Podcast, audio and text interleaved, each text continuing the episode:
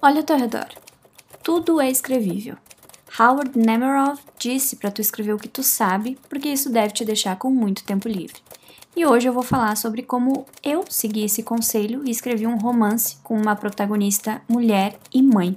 Eu sou a Coral Reis, autora independente com dois romances publicados na Amazon, e esse é mais um episódio do podcast Escrevível. Antes de começar o episódio de fato, eu quero te pedir para ouvir até o final, porque eu vou fazer um anúncio e eu não quero que tu perca, tá?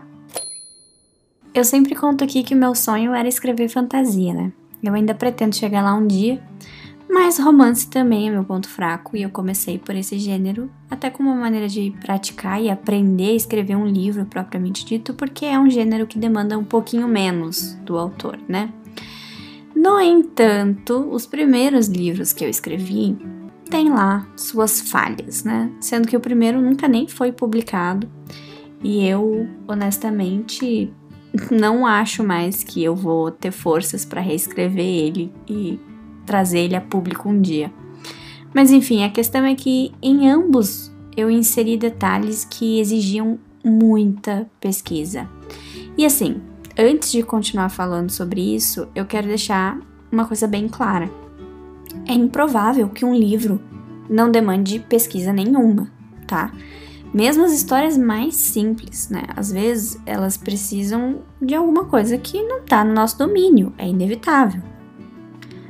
Mas no meu caso, eu falhei porque em uma das histórias eu pesquisei de menos, né? Eu coloquei tipo um filtro na história que acabou sendo irrelevante porque aquilo não foi explorado da maneira adequada, não fez diferença na história. É algo que me incomoda um pouco até hoje, assim né? Que no caso é dizer que meus personagens são da Califórnia, a história se passa lá, mas em nenhum momento, né, eu consigo trazer isso para os leitores. Os leitores não se sentem na Califórnia lendo o meu livro, mas enfim. E o outro livro, é, eu falhei porque eu pesquisei demais, sabe? É, que é o primeiro livro que provavelmente não vai ser publicado, né? No caso, a protagonista ela era finlandesa, morando no Brasil há um bom tempo. E também uma parte da história se passa no Canadá.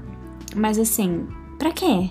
Nossa, sério, pra quê? Sabe? Eu passei séculos pesquisando costume, tradição, comportamento, alimentação, língua, tudo, tudo da Finlândia. E no fundo, eu ainda sentia que eu não estava sendo verídica com a minha história, sabe? Eu sentia que eu podia, é, sei lá, tá sendo tão superficial por estar tá colhendo informações da internet, né? Eu não sabia é, o quão é, verídicas eram aquelas postagens e coisas assim. Eu sentia que eu tava só arranhando a superfície e talvez estivesse até criando personagens um tanto estereotipados. E aí veio Emoldurei Tua Cor e chamei de amor. E eu decidi finalmente seguir o conselho do Howard Nemerov e eu escrevi sobre o que eu sabia. Eu escrevi uma protagonista que é mãe, e que estava tentando se encontrar de novo na vida profissional e amorosa, porque no caso dela, ela era divorciada e tudo mais. Mas enfim, é, esse, né, essa parte da maternidade normalmente é um processo muito excluído da literatura em geral, né? Eu vejo muitas histórias com plot de gravidez, onde a gravidez em si, inclusive, é só uma ferramenta para mover o relacionamento do casal de alguma maneira, inclusive de maneiras romantizadas, né? Tipo, salvar o relacionamento ou coisas assim.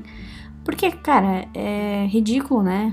Qualquer pessoa com um mínimo de bom senso sabe que um relacionamento fragilizado não vai se resolver com um filho.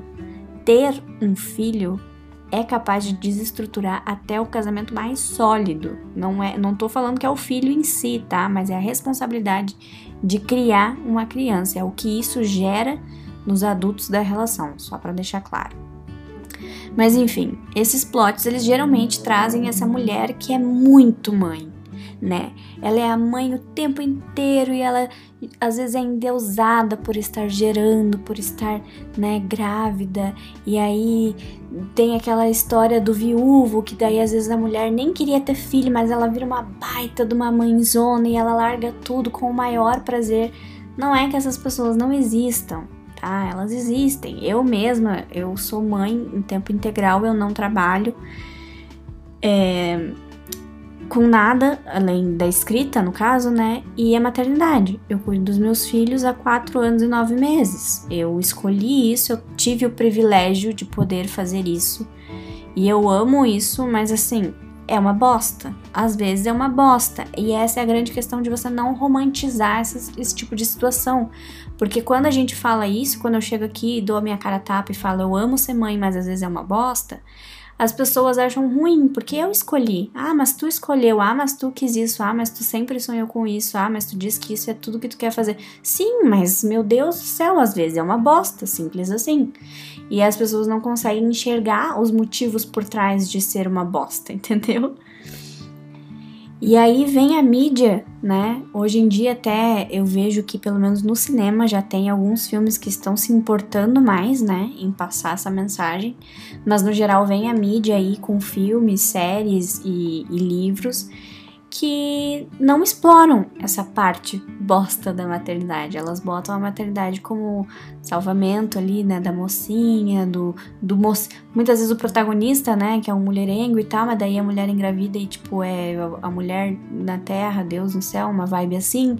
Ou então é aquela coisa, assim, da mulher, né, super super realizada mesmo e que nem eu falei, essas pessoas existem, mas eu queria uma protagonista em que a trama não girasse ao redor do fato único exclusivo dela ser mãe, mas que ainda abordasse isso de alguma maneira e de uma maneira realista de preferência. Então eu mesma estava passando por esse período, né? Foi logo quando eu decidi oficialmente ingressar nessa coisa de escrita como profissão, né? Desde que eu me tornei mãe, há quatro anos e nove meses atrás, eu já tinha passado por um outro período desse. Né? Quando eu tinha só a minha primeira filha, eu estava tentando me encontrar, tentando decidir quem que eu queria ser além de mãe, né? Porque eu já não era mais a mesma pessoa, eu não queria fazer mais as mesmas coisas. Então eu, em vários momentos, eu tentei me ver é, nesse período, assim, nesse primeiro momento, fazendo coisas relacionadas à maternidade, a crianças, produtos artesanais. Eu cheguei a fazer por um tempo laço para bebê. Enfim, era o que parecia fazer sentido naquela época, mas não foi algo que eu realmente consegui dar continuidade. Então eu tive outro filho e eu passei por isso tudo de novo. Só que aí foi diferente, né? Foi diferente porque quando eu recomecei a escrever, eu realmente senti que eu tinha me encontrado ali, sabe? Que não era mais. Eu não era mais só mãe, né? E, e quem é só mãe por tanto tempo vai entender como é que a gente satura disso, né? Como é que a gente sente falta de poder ser outras coisas. E é justamente nesse momento que a gente encontra a protagonista do meu livro, sabe? Ela tá passando por isso também. Ela, ela ama ser mãe, mas ela tá cansada de ser só mãe. E no caso, ela tem um emprego, ela é professora de artes, mas ela tem os sonhos e ela, ela, ela tá nesse momento que ela tá tentando ser outras coisas. E eu tento abordar isso de uma maneira que a maternidade, ela não é exatamente um obstáculo para a vida dela, embora ele se apresente sim como tal, principalmente em termos de estrutura narrativa, né? Tipo, ela passa por situações é, de ter que fazer sacrifício, de abrir mão de algumas coisas, pura e simplesmente porque ela é mãe, entendeu? Porque mulheres mães passam por isso.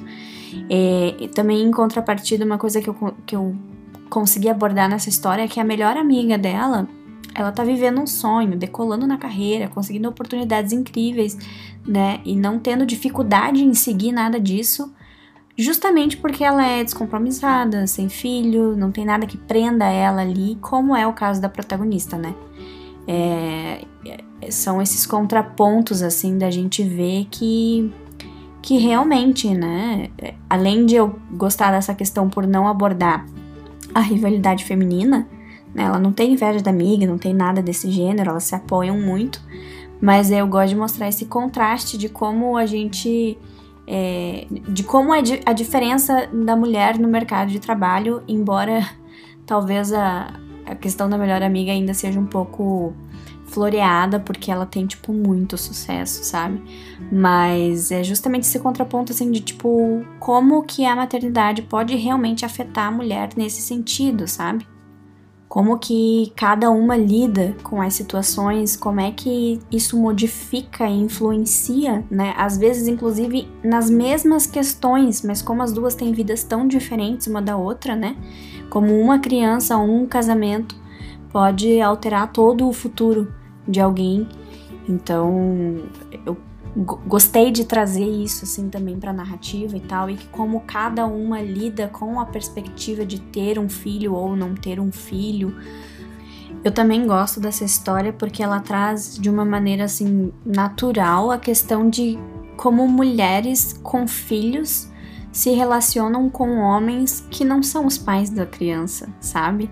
Porque assim, é muito difícil para mães solo no geral se encontrarem com outros homens por uma variedade de fatores e empecilhos, né? Tipo, é, é muito difícil para elas às vezes conseguir suprir as próprias necessidades sexuais, simplesmente porque elas hum, às vezes não têm uma rede de apoio, não, não conseguem o básico, sabe? Tipo, deixar os filhos com alguém para ir para encontro, para sair, se divertir, transar, enfim.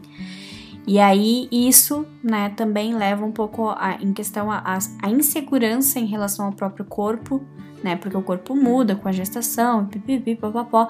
E muitos livros não trazem isso, eles trazem só essa imagem realmente da mulher deusa, que fica maravilhosa quando tá grávida, que não sai uma estria sequer na mulher. É, depois que ela pare, ela já tá toda modelona na passarela de novo, sabe? Assim, é, esse livro ele tem essa questão da insegurança também de como ela se enxerga e de como o homem certo enxerga ela porque eu também vou abordar isso até no próximo episódio, que é essa questão de mostrar o que, que nós, enquanto mulheres, devemos esperar de homens dentro de um relacionamento, né, de um relacionamento saudável. Porque apesar de escrever romance erótico, eu sempre tenho uma mensagem para passar. Mas eu vou explicar isso melhor na sexta que vem. Hoje o episódio é para enaltecer a Cleo, que é uma protagonista mãe que tem muito de mim mesma nela, sabe? É uma história que não romantiza a maternidade, tem lá os perrengues, tem as partes fofas também.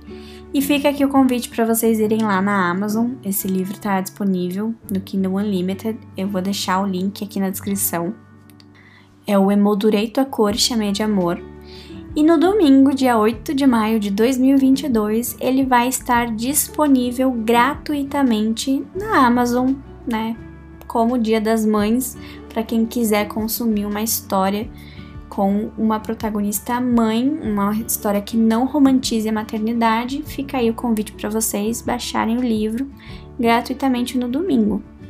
Eu vou deixar aqui a sinopse do livro para quem tiver interesse em entender em que contexto que a Cleo está inserida. Ela está atrasada para o que ela acredita ser uma reunião de negócios e na verdade é um encontro às cegas.